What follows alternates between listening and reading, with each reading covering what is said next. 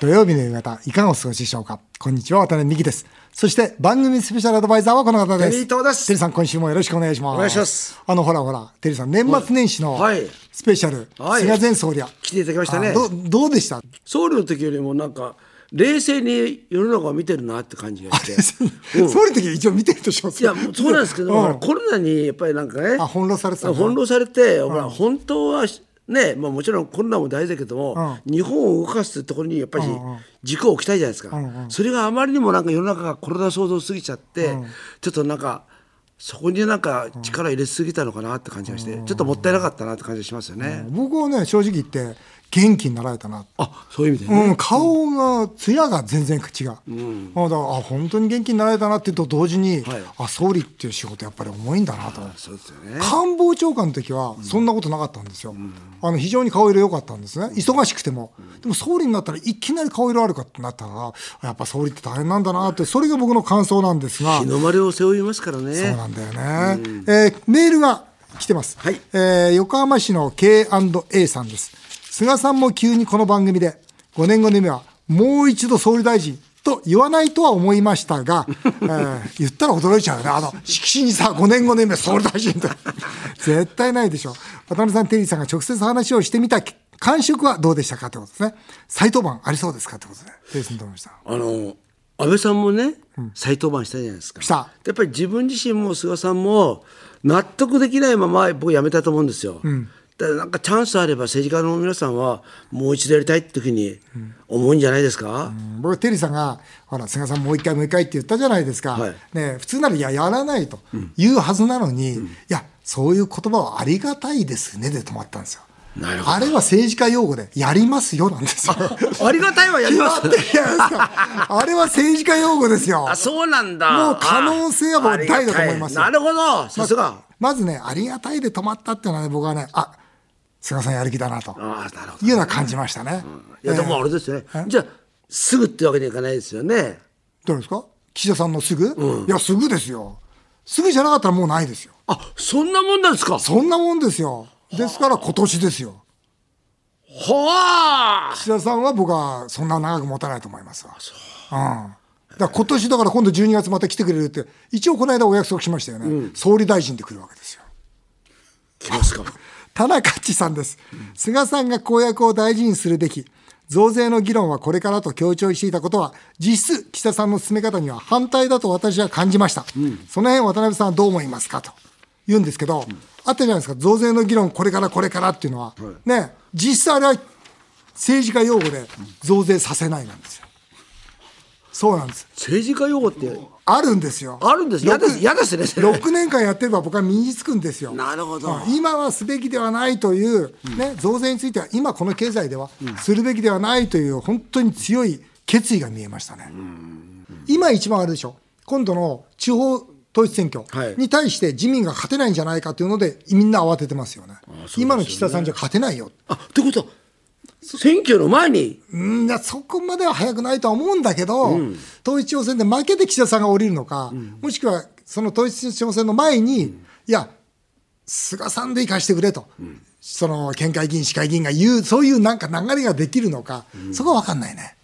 うん。で、僕はいずれにしても、菅さんの可能性は高いと思います。高いですか？何パーセントぐらいでしょうか？60。おすごいじゃないですか、さて CM の後は先週に引き続き、ヒゲの隊長こと参議院議員、佐藤正久さんをゲストに、防衛費の増額について考えてみたいと思います。ぜひお聞きください。日本放送渡辺美希5年後の夢を語ろう。先週に引き続きゲストは、ヒゲの隊長こと参議院議員の佐藤正久さんです。よろしくお願いいたします。よろしくお願いしますお願いします先週は台湾有事2027年、もしくは2024年というような話をさせていただきました。えー最悪日本も戦争に巻き込まれると警告していただきましたが、えー今週はですね、えー今注目されております防衛費の増額、それから増税についてもお話を聞かせていただきたいと、そう思います。えー私はあのこの番組でもですね、実はその年末あった43兆円の佐藤さん話ありましたよね。これあり、岸田さんかなりさ攻められましたが、もともとですね、今、アメリカと日本はこういう形で台湾が来た時守ろうとしてるんだ。そのためには何が何機必要で、ロケットが何個必要で、だからいくら必要なんだ。だからそのためには43兆円で、じゃあ43兆円のためにはどういう財源にしようかっていう、こういう話なのに、普通はですよ。いきなり43兆円が来て、財源が来て、で、最後にですよ。それで、何ですか？ロケット買うんですよ。これはいくらなんでも岸田さんおかしいんじゃないかと。いうことで、まあ、夕刊富士でも私はこのラジオでも指摘させていただいてるんですが、さっさこなんでいきなり43兆なんですか？あのこれはね、ご指摘の通り、順番が違うと思います。ですよね。私もあのテレビの地上波で、はい、順番が違うと。ああそうですか。はっきり明言させていただいて、うん、あの最後の議論される増税っていうのは、これは最後の手段なんです。そうですよね。はい、やっぱり我々政治家っていうのは、あの国民に謙虚にならないといけない。はい政治は弱小のためにありますから、やっぱ会社経営でも国家経営でも、失敗したら税金を取るっていう、そういう経営じゃだめなわけで、増税の前に、やっぱりやるべきことをやるし、あのやっぱ国民に説明しないといけない、まあ、中身はやっぱ私は知ってます、で、夏の段階から概算要求というもので、今回は項目だけこう並べる、事項要求っていうんですか、それでずっとやってきて、でいきなりじゃあ年末に中身をこうボンと説明したわけです、うん。うん、ほとんど国民に説明するの時間はなくて、ね、普通は概算要求で中身をこう、メニューを示した後、そこからこう査定されて絞られてこのぐらいっていうのが普通でしょ？そうです、ね、今回それがなくて、項目だけだったんです、中身なかったんです。でもお聞きしたいんですよね今のアメリカと日本、もしくは韓国も含めた関係の中で、43兆円あれば、日本は守れるんですか？あの私はの十分だと思ってます。もっと積み上げはもっとの必要なんです、うん、で。今まで実は見ているのに、見ていないふりをしてたわけですよ、われわれ政治革命で、うんうん、よく危機管理備えれば憂いなしって言いますよね。はい、で実は憂いなければ備えなしに無理やりしてたんです。なるほど。見て見ていないふりをして、うん、見てないふりをしていた。で本当はね、はい、憂いあれども備えなしっていうのはこれ無責任なので耐えられないでしょ、うん、憂いがあるなら備えないといけないけど、それを避けるために見ないふりをしていたん。でも実際ウクライナの状況あるいは中国の軍拡を見ると、もうそういうは言ってられないし、一朝一夕で防衛っては育ちませんから、時間かかりますから、そうするとやっぱね私もね弾一つ取ってもですよ。弾薬一つ取っても私も、えー、自衛隊の時にじゃあ頑張るぞと隊員に言うと、隊長頑張りたいけど弾がありませんと。ね、弾に撃つ、弾がないのが弾に撃つっていう川柳もあったぐらいで、だから弾薬が全足らなければ、あの連動が上がらないわけですよ。そうそうですよ、ね、あと部品、部品も、あの十分ないために、戦闘機何機かを部品用の戦闘機として、そこから部品外して、他の戦闘機につけて、そうしないとあのパイロットの連戦ができないと、でも結局飛ぶ飛行機が少なくなればなるほど、パイロットの連成時間が少なくなってしまうということも常態化してるし、うん、例えば自衛隊の施設2万3000個あるんですよ、うん、そのうちであの昔、今の耐震基準に合ってないのが4割もあって、うん、ここ20年以内に作られた、あのの施設っていうのは、15%しかないんですよ、あとほとんど古いんで、これやらないとすぐ潰れちゃいますから。自衛隊の拠点が潰れてどうやって作戦できるんですかという部分。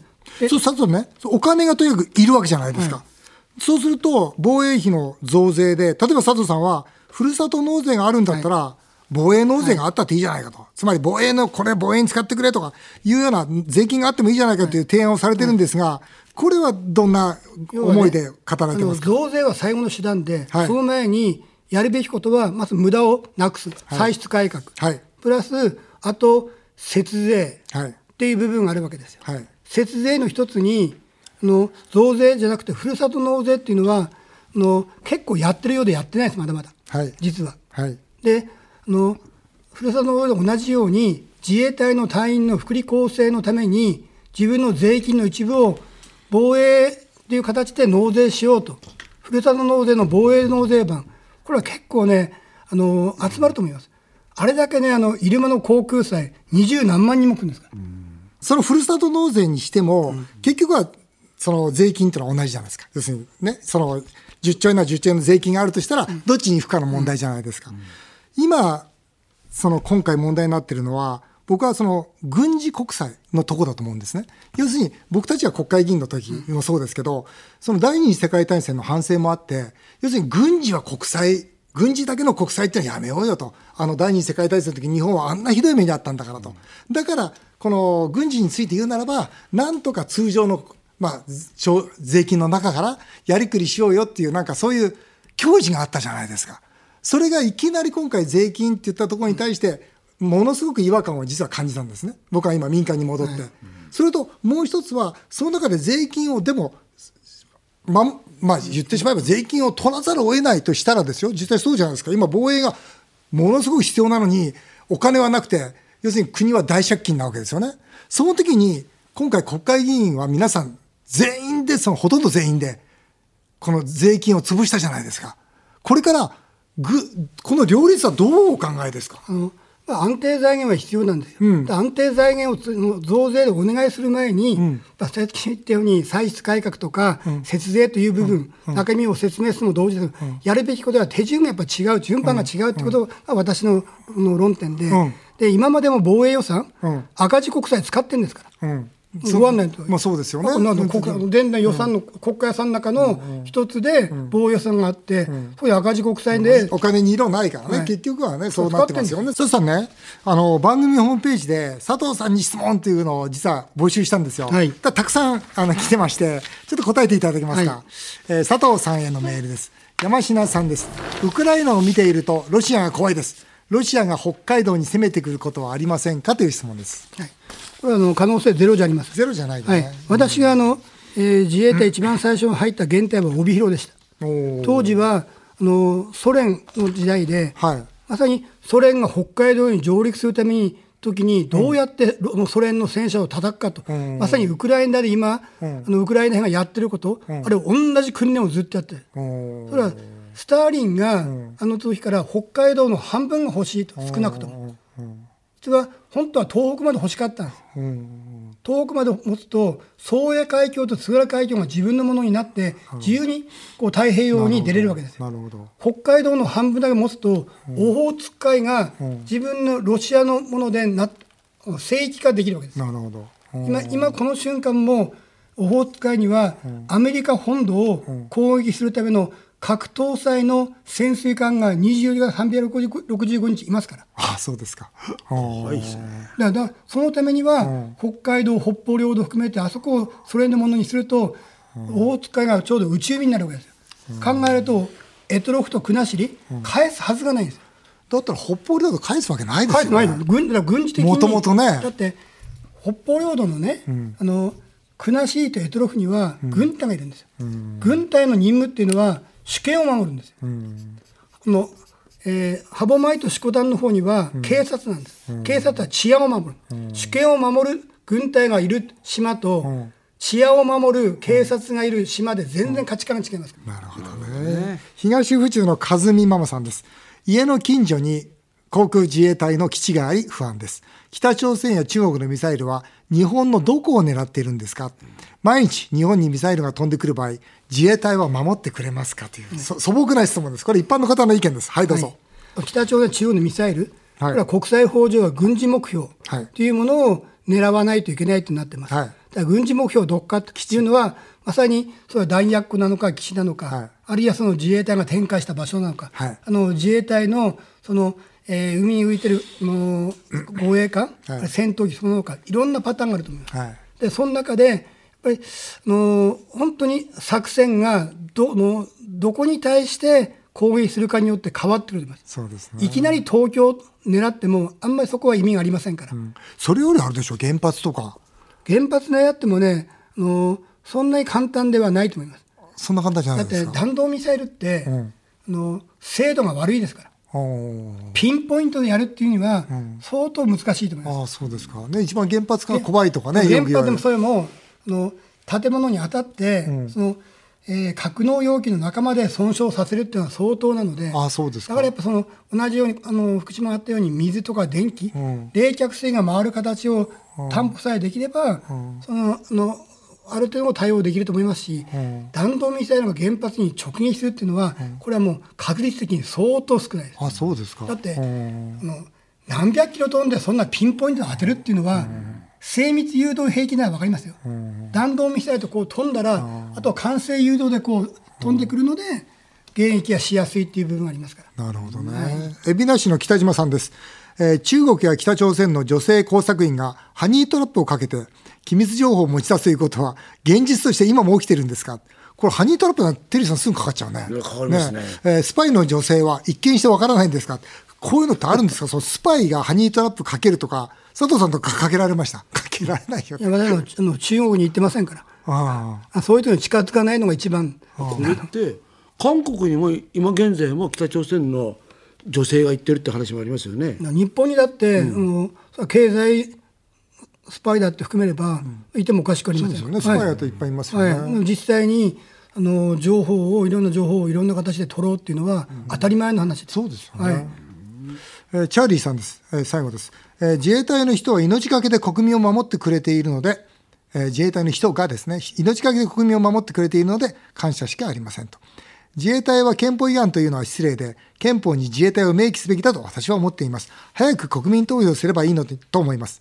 安倍さんが亡くなった後憲法改正を強く言う人がいないのが気になっています。ひげの隊長はどう思いますかということで、はい、はい、憲法改正いかがですか？私もあの絶対やるべきだという人間の一人ではい、で普通の国で主権を守る軍隊を基本法である憲法に書いていないということがやっぱり異常なんです。そうですよね。で警察のことを書いていない憲法に書いてない国はあります、うん、これは治安を守る存在だから、うん、それは普通の法律で結構です、うん、でも主権を守る武装集団を、武力集団をもう基本法の憲法に書かないっていうのは、おかしいと思います、などういう目的のために、そういう自衛隊を持つんですかという部分は、やっぱり明記すべきだと、で私も今まで2回、海外に隊長として、シリアとイラクに隊長として派遣されました、はい、その度に、やっぱり憲法的に自衛隊は違憲だっていう人からは、自衛隊の海外派兵は憲法違反だと、相当言われました。言われるたびには胸にぐさっと刺さります。自衛隊っていうのやっぱりもう馴染んでますから、うん、ホップ、ステップ、ジャンプで、うん、自衛隊というものを明記をして、うん、自衛隊のその任務、主権を守る、まあ、その災害派遣も含めてもいいですよ、任務をしっかり明記をするということから始めて、真の意味の文民統制、こういうものを図るべきだというふうには思います、えー、最後に佐藤さん、えー、毎回ゲストの方に同じ質問をしています。はい。えー、一貫として日本の外交防衛に取り組んでいらっしゃる佐藤さんの5年後の夢をお聞かせください。はい、どうぞ。5年後の夢は、この、えー、STPP。え、何ですかこれ。これ、セキュリティトランスパのパシフィックパートナーシップと。TPP っていうのは、経済ですね。経済の連携協定じゃないですか。で、それと同じように、セキュリティでの、その、トランスパシフィック、環太平洋での、こういうセキュリティ、仲間を増やすと。そうすると、経済と安全保障、まあ、表裏一体で、こういう仲間を増やすことによって、日本の抑止、安定を図れると。まずは外交。外交を失敗した結果として戦争が起きるわけですから。まずそこの外交に力を入れると。こういう仲間を増やすために、TPP と同じように、セキュリティ版の TPP、環太平洋パートナーシップ、今、ホイップってやってますけども、それをしっかりそういう協定レベルに格上げをできたらなというのが私の思いです。あいいですね。佐藤さんあれだもんね。先週も今週も一貫しているのはやっぱり抑止力。これについては仲間を作らなきゃいけないんだと。仲間を作ることによって戦争が起きない社会を作っていこうということで一貫してるんで、その STPP ぜひ実現してください。えー、佐藤さんが書かれた知らないと後悔する日本が侵攻される日は、幻冬者新書より発売されております。先週、今週2週にわたってゲストをお迎えしました。参議院議員佐藤正久さんでした。どうもありがとうございました。ありがとうございました。さあ、続いてはメールを紹介させていただきます。はい。愛ちゃんです。えー、性欲の強い営業マンに質問です。うん、菅総理がいらっしゃった時に何か質問したいしたかったことありますかと。一応気遣ってくれてます、このリスナーの方が。ね、菅総理の時はもう、こいつは出しちゃいかんと思ってね、うん、こいつは表に出すなと思って奥にしまっといたんですが、はい、まあ、唯一そのまあ私その南米系の女性が好きなので、うん、総理は何何系の女性がお好きですかっていうのはちょっと一言やっぱりしまっといてよかった。いやいやいや。やっぱりしまっといて呼ばなくてよかった、ね、呼ばなくてよかったそういう時って、はい、菅さん答えるのかな？怒りはしないと思うけど気分悪いと思うよきっと。そういうのために呼んだのか。菅さんってその、例えばほらな飲みたりするでしょ、例えば料亭とか、そうすると女の人とかああれがタイプだとかな言わないんですか？ないと思うよ菅さんは。まあそうだよね、真面目そうだもんな、もうあったらとっくに週刊誌に叩かれてますよ テリーさんみたいなうん。続いてトビーさんです、えー、性欲が強い営業マンの今年の決意は何でしょうか？はい。私もあの年が変わりましても引き続きあの家庭内にはいろいろまだ問題抱えておりますので。どうした年末？ちゃんと言った？いえまだですね。あれだってあれ年末の話じゃなかった、はい。ちょっとまた。あこいつ本当に根性ないわ。まだ言っていやすみまだ言ってないんだ。え海外行くの知らないの？知らないです。はい。まだ。信じられないよね。まだだって年末アポイント取ったでしょ？はい。どうしたちょっとなんですけどポイントはすいません。ちょっと。え？一回ちょっとうんまあ流れたと言いますか。誰が流したの？奥様が流したまあ一応妻がちょっと。あまあそれはしょうがない。ね、やっぱ嫌だったんだやっぱり、ね。じゃあこうしましょう。どうしましょう？渡辺さん夫妻と、でやめてよ。いやいや 何言ってんの？黙って聞いてるわ4人で4人で ゆっくりゆっくりこれから話し合うっていうの。は今後のことを。本当にです黙っていいよびっくりしてるよそっち振ったからいいでしょ？これダメだ4人でねゆっくり。あのほらあれ乗って。何？あのあの横浜のケーブルカーに乗なって。乗らないよ。2時間ぐらい。いくつもいくつも。もう指数えて10個ぐらいそのそれでどうしたの？いつ言うの？えっとまた今月ま1月末。にアポイント取ったの、はいえ今別居してんの？いえべ一応家同じ家にはおりますが。えいつ行くの？海外は。えっと4月1日なので、はい、まだ。でもうすでもうすぐだ、はい。でもすぐだ。すごいよね。で今年の決意は？はいまあそういう状況でもありますのでそういう状況だ今年の決意はもうこれ偶然にもあの渡辺会長と同じなんですが耐え耐える。と こいつ。お前となお前と一緒にされたくないん。だようちは真面目に会社を、すいお前を耐えるわとんでもないテリ ー。さんこれをねいやでもね一緒にしましたよ。いやそうだからやっぱり4人であの 行かない。ですよ空中ブランコの年で行かないですよ。そうか。じゃあしっかり4年耐えてください。はいすいませんありがとうございます。はい、あっという間にお時間になりました。以上メール紹介でした。テリータさんまた来週もよろしくお願いします。日本放送渡辺美希5年後の夢を語ろう。この番組では皆さんからのメールをお待ちしています。渡辺さん、テリーさんへの質問、相談、何でも結構です。メールアドレスは、夢5アットマーク 1242.com。夢5アットマーク 1242.com。この番組は毎週、ポッドキャストでも配信しています。詳しくは番組ホームページをご覧ください。渡辺美希さんの最新情報です。YouTube チャンネル、渡美塾がスタートしました。そちらもぜひチェックしてみてください。渡辺美希5年組の夢を語ろう。この後も素敵な週末をお過ごしください。お相手は渡辺美希でした。あなたの夢が叶いますように。